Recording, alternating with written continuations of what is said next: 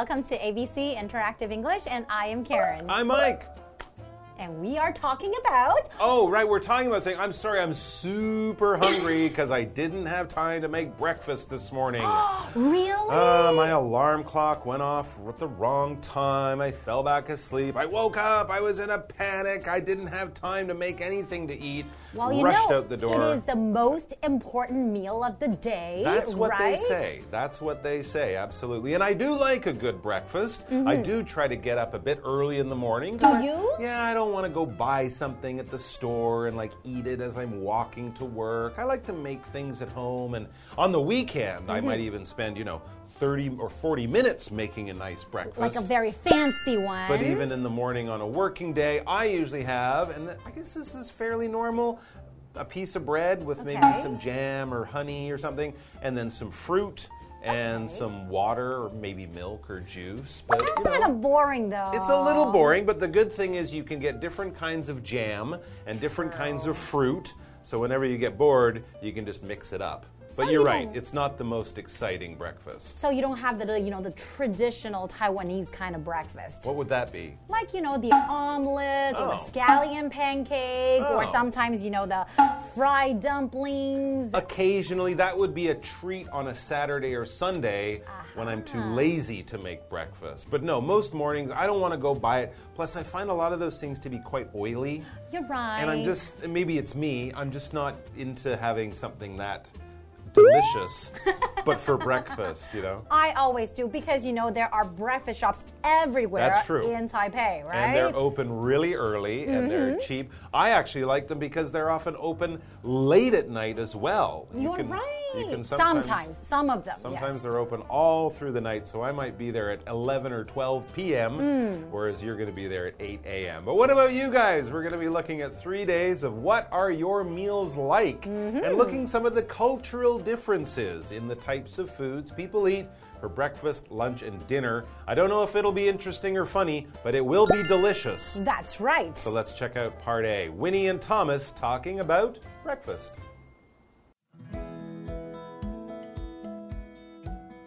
Winnie and Thomas are comparing their breakfasts. Hey, you're a foreigner. What do foreigners have for breakfast? I am, but I can't speak for all foreigners. However, I often had bread, cereal, or omelets back home.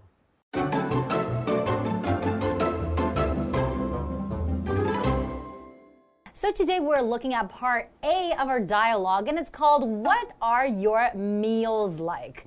Hmm, okay, so we're talking about your meals. Maybe Yes. your like breakfast, Yep. your lunch, Yep. your dinner. Yep, three meals a day. That's Exactly. what most people have. And since this is part A, the first of our three days, let's look at the first of the meals that we might eat on a normal, typical day. And who are we like, uh, meeting here? We're meeting Winnie and Thomas. They're the ones talking about their breakfast. As it says, they are comparing their breakfasts. And you'll know from the video that Thomas is from a foreign country, Winnie is from here. So not only they're comparing their breakfasts, mm-hmm. they're kind of comparing the different cultures they come from and the foods that people from these cultures will eat. You are right. So we have this word compare. To compare, and that is a verb. To compare, basically, just looking at two or more things very closely, and you're looking at some similarities or some parts that are different between these things, or sometimes you're deciding maybe which one is better, right? Mm-hmm. So they're comparing to see, okay, what do you eat? What do I eat? Maybe mine's better, maybe yours is better. We don't know. Exactly. When you do that, you make a comparison. And as you mm-hmm. say, often when you buy things, right, there's two things pairs of shoes, you like both of them, then you'll compare them, see what they're made of, how much they cost, that kind of thing. It can be interesting, and you can learn things from comparing stuff around you. So let's find out what's going on. Winnie begins our dialogue. Okay, so I'll be Winnie and Okay. you'll be Thomas. Perfect. Okay, so Winnie begins by saying, Hey, you're a foreigner. I am. What do foreigners have for breakfast? Food. Oh, I see. What kind of foods do they have for breakfast? Yeah, we don't eat bicycles for breakfast. Ah, not cars. Not, no, not, not my kind of foreigner. Anyways, well, he says, I am. So, first of all, Thomas says, Yes, I am a foreigner. Thank you for noticing. But I can't speak for all foreigners. Oh, that's a good thing to say. Basically, he's saying, Well, I'll tell you what I eat for breakfast, But of course, there are many types of foreigners Mm-hmm. Japanese people, German people, people from African countries, all foreigners, but they will all eat really different things That's right. for breakfast. So for Thomas, the people like him, maybe from his country or something like that, that is what he is speaking for. That is basically the opinion he is giving, but you might want to ask people from other places too. But for him, he says, however, I often had bread, cereal, or omelets back home. Okay, those all sound like typical sort of Western, European, North American breakfast foods. Um, uh, cereal, bread, and maybe an omelet made from eggs if That's you right. have a bit of extra time. And yeah, when we were, use the word foreigner, we basically just mean any person not from the country that you are currently in. Mm-hmm. If you were born in Taiwan and you are in Taiwan, you are not a foreigner, you are a local or a native or something like that. So if you see someone who's come from another country to here, they are a foreigner. But if you, a Taiwanese person, grab your passport, get on an airplane, and fly off to, I don't know, Italy, Then you are you are now the foreigner. Just means you are not from Italy, you are from another country. Exactly. And then he mentioned that, you know, what, do, what does he eat for breakfast? Hmm. Like bread, sometimes eggs, and sometimes cereal. And that's a really, really popular type of breakfast for, you know, Western countries. So, so what's cereal? It's something that you eat for breakfast, usually made of grain, and then you mix it with milk. And it's very simple, Hmm. very convenient to prepare. Sometimes I have cereal for breakfast too. I don't really love milk that much, but if I mix milk with cereal together, then the milk becomes a little bit sweet, maybe because the cereal has a little bit of sugar. Then I am eating it happily. I really, really like it. There you go. Sugar. A cereal can be full of sugar. Mm-hmm. You can also get the, the cereal with more nuts and Yes. honey instead of sugar. Sometimes maybe. berries or different kind of fruits, right? and it's very convenient, very quick, um, but it's a little bit expensive in Taiwan, and Oh, really, people here don't eat cereal as much as other True. places because some of the cereal that's popular in America, for example, is very sweet, and you Uh-huh. might not want to have that every day for breakfast. Well, we're going to take a break, uh, and then we'll come back to hear more of this interesting conversation between Winnie and Thomas. See you soon.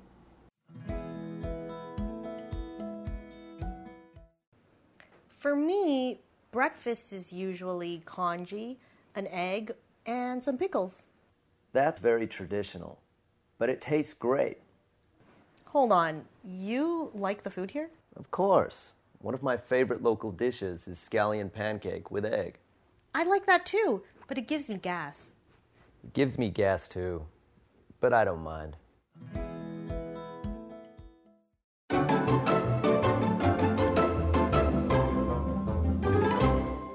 Welcome back, everyone. So before the break, we have this dialogue between Winnie and Thomas, right? that's and then they were comparing what they eat for breakfast. Yes, Thomas is a foreigner. He's from Europe or America or somewhere like that. And he said typically, normally, he would have bread, cereal, or maybe an omelet. All typical Western style breakfasts. Okay, well, let's see what Winnie eats Mm. for breakfast.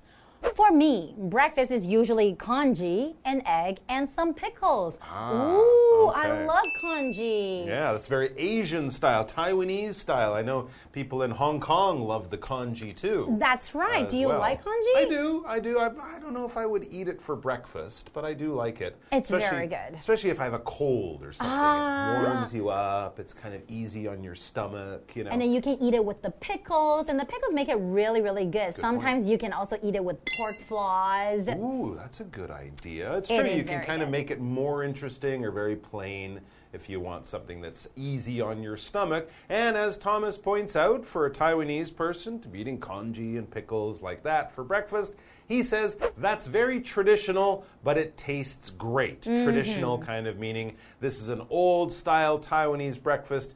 People a hundred years ago, before breakfast cereal and the breakfast sandwiches we have now, hundreds of years ago, people were eating traditional congee. So something traditional comes to us from the culture and probably from history. This is the kind of thing that gets passed down from generation to generation. Often we just sort of think that think of it as normal. We don't even know why we do it. It's just traditional. It's traditional do it. for a woman to wear a white dress on her wedding day. Why? I don't know. It's traditional also to wear your ring on one finger on your hand. Why? I don't know. and it's also traditional to give red envelopes on Chinese New Year. Why? I don't know. I just go, thank you. Because people have been doing it for such a long time. There you go. And you don't even question it anymore. It's just part of the culture. That's right. And so Winnie says, Hold on, you like the food here? Yeah, he did say he hmm. liked congee. It's traditional, but also very delicious. So That's right. Maybe she's a little surprised because congee isn't maybe the most normal thing for Westerners to try. And in Western countries, we don't really have a version of congee. That's right. Here you do have some sort of a- Taiwan or Asian style Western breakfast, but congee is still very much a West or an Asian style breakfast. But Thomas, he's a worldly guy. He's been around the world. He knows how things happen. He says, "Of course, of course, I like the traditional breakfasts like congee." And then he has his own local favorite. He says, "One of my favorite local dishes is scallion pancake with egg." And that is absolutely delicious. Mm-hmm. So, scallion pancake. Scallion basically just the green onion, right? yeah. And then you would probably, it tastes kind of chewy when you eat Mm. it. And you can fry an egg and put it inside. And you can also eat it with a little bit of soy sauce or, you know, the soy sauce paste. It's very, very delicious. Mm. It is good. I like how it's a little crispy on the outside and chewy on the middle. I really like that. It seems that Thomas likes it. Maybe when he came to Taiwan, that was the first time he tried scallion pancake, but he is a fan now. And of course, Winnie, being born here, I think she probably grew up eating these. Exactly. Ah. And then when he says, I like that too, but it gives me gas. Oh, okay. Okay, that's a, a little more information than I needed, but basically, she's kind of explaining what it does to her stomach. That's right. And I think I think what she's saying, and they're probably really good friends, and that's why she is ex- explaining that. Yes, So when when you eat some kind of food, Yes. it gives you gas. Right. Mm-hmm. Usually have a lot of air in your stomach and your intestine, and then it will probably make you want to fart, right? Yes. and it will be a little bit stinky. It and your, could be. And your stomach might feel a little bit uncomfortable too. That's true, yes. So, what kind of food would give you gas? Oh, I think it's a little bit different from everyone Hmm. and how old you are and stuff, but I heard eggs, cabbage, How about sweet potatoes? beans and potatoes, Yes. things like that. Those can all give you gas. Yes, sometimes it comes out your bum, um, just as a, as a smell. Yes. Um, but also, you would also, if you burp, right? If you're you right. if you drink a Coca Cola Mm-hmm. or something with bubbles, that can give you gas too. Um, you just have to be careful of that, and you know, if you have an upset stomach, maybe have congee without the other stuff. Avoid things that give you gas. That's right. So, what does Thomas say afterwards? Ah, well, Thomas says it gives me gas too, but I don't mind. He is he's kind of like those people who love spicy foods. I will cry and sweat, but oh, I love the flavor. He will have gas for, you know, an hour afterwards, but he loves those pancakes. That's right. As long as he enjoys the taste, right? Sure. Mm, hopefully Thomas opens the windows right after he has the pancake. That's right. Or else it'll be really, really stinky inside, right? Thomas. All right, that's all for today. So we finished our breakfast. Rest up because tomorrow it's time for lunch, and we'll see you back here for that. See you guys next time.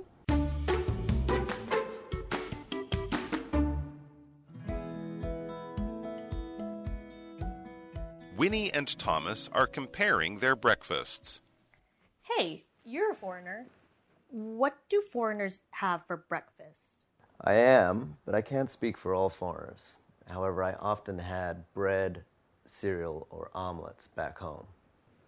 For me, breakfast is usually congee, an egg, and some pickles. That's very traditional, but it tastes great. Hold on, you like the food here? Of course. One of my favorite local dishes is scallion pancake with egg. I like that too, but it gives me gas. It gives me gas too, but I don't mind.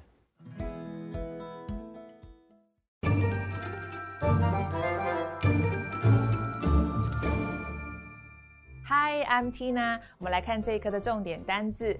第一个动词比较。You should compare at least three to four cameras before you buy one。在购买相机之前，你至少应该比较三至四款相机。下一个单字 foreigners work in Singapore。许多外国人在新加坡工作。下一个单字 cereal。Cereal 名词，麦片。I don't like cereals for breakfast。我不喜欢早餐吃麦片。最后一个单字 gas，gas 名词，胀气。I don't drink beer because it gives me gas。我不喝啤酒，因为我一喝就胀气。接着我们来看重点文法。第一个，A speaks for B。A 代表 B 发言发声。我们来看看这个例句 ：Karen is old enough to speak for herself. Karen 已经到了能够为自己发言的年纪了。下一个文法：something tastes 加形容词，某物尝起来怎么样？Taste 是一个连缀动词，它的后面要接形容词。我们来看看这个例句：Soup looks so good, I can't wait to try it. How's the soup?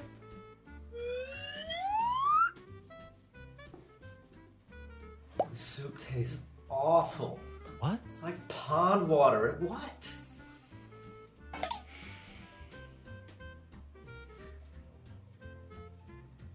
Mm. Mm. Mm. 最后一个文法 hold on，等一下。这是一个口语用法，我们来看看这个例句。Hold on, let me check my schedule. 等一下，让我看看我的行程表。Schedule 指的就是行程、行程表。以上就是这一课的重点单词跟文法，我们下一课再见喽，拜拜。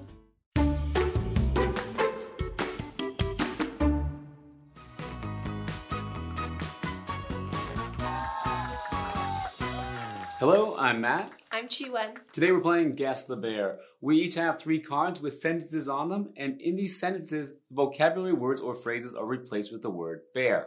We'll each have one minute to see if we can guess all three words or phrases. So, you want to go first? All right, I'm All right. ready. One minute on the clock. Let's start. Okay, your first one is a verb. Okay. You can't bear apples and oranges. She often bared herself to her older sister. Uh, compare? Yes. Okay, your next one's a noun. She was an obvious bear in the new country. Bears go to popular tourist spots when traveling. Um, uh, pass? Okay, uh, next one's a two word phrase. Bear, bear. I'll get back to you in a second. Bear, bear. John says he saw an elephant outside? Did, wait, just just wait. Two words. Oh, Um, hold on. Yes. Okay, Oh. let's go back to that other one. So the it's a noun again, one word. She was an obvious bear in the new country. Bears go to popular tourist spots when traveling. I can only think of tourists. I don't know what. Uh, Like when they can live somewhere as well. uh, Oh, okay. So the word actually was foreigner. foreigner. Mhm. I So see. it was she was an obvious foreigner in the new country, and foreigners go to popular tourist spots when traveling. Mm, that's a good one. Tough one, yeah. Okay, are All you right, ready? My turn. I am ready. All right, let's start the clock. Your first one is a noun, one word. I usually eat bear and toast for breakfast. My sister's favorite bear is cornflakes. Oh, cereal. Yeah. Okay. Uh, this is also a noun, one word. He likes eating broccoli, but it gives him bear. After dinner, my stomach hurt and I had a lot of bear. Used to be gas. yeah. Okay. okay. Uh, this is a phrase, two words. You can't bear bear all of us. We have different opinions. I think I bear bear everyone when I say you did a great job. Uh, wait, I can you say it again? Yeah, both sentences? Yes, yeah. Okay. You can't bear bear all of us. We have different opinions. I think I bear bear everyone when I say you did a great job. Is it speak for? Yeah. Okay. Wow, three out of three. Okay. What was that first? The first cereal sentence was, I usually eat cereal and toast for breakfast. Hmm. and then, and the other one. Cornflakes? Oh right. It's okay. all about eating. I know cornflakes. I got it, but I would not have cereal and toast. That's, That's all. a lot. It's all right? carbs. I just that, that one confused me a bit because I was thinking like beans and toast. Oh yeah, or like jam or Yeah. something, right?